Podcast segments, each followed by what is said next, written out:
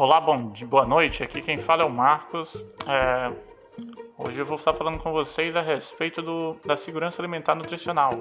No caso, um dos grandes fatores que estão levando muitas pessoas à obesidade ou a problemas com a alimentação é o próprio consumo incorreto dos nossos alimentos.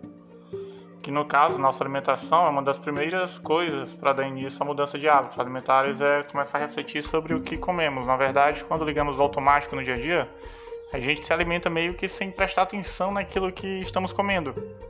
Muitas vezes por falta de tempo, por falta de.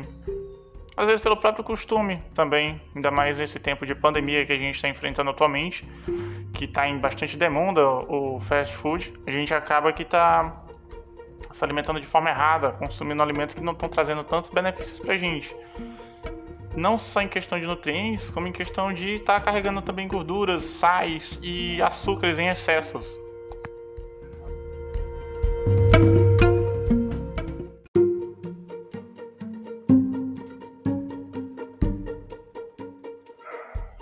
E dentre esses alimentos superindustrializados e esses alimentos de fast food que tem muitos açúcares e muitas é, gorduras não saudáveis e muitos sais, ele vem agravando as patologias como a desnutrição, a obesidade, entre outras doenças crônicas não transmissíveis, e estão intimamente ligadas a tais mudanças na alimentação do indivíduo, que no caso somos nós.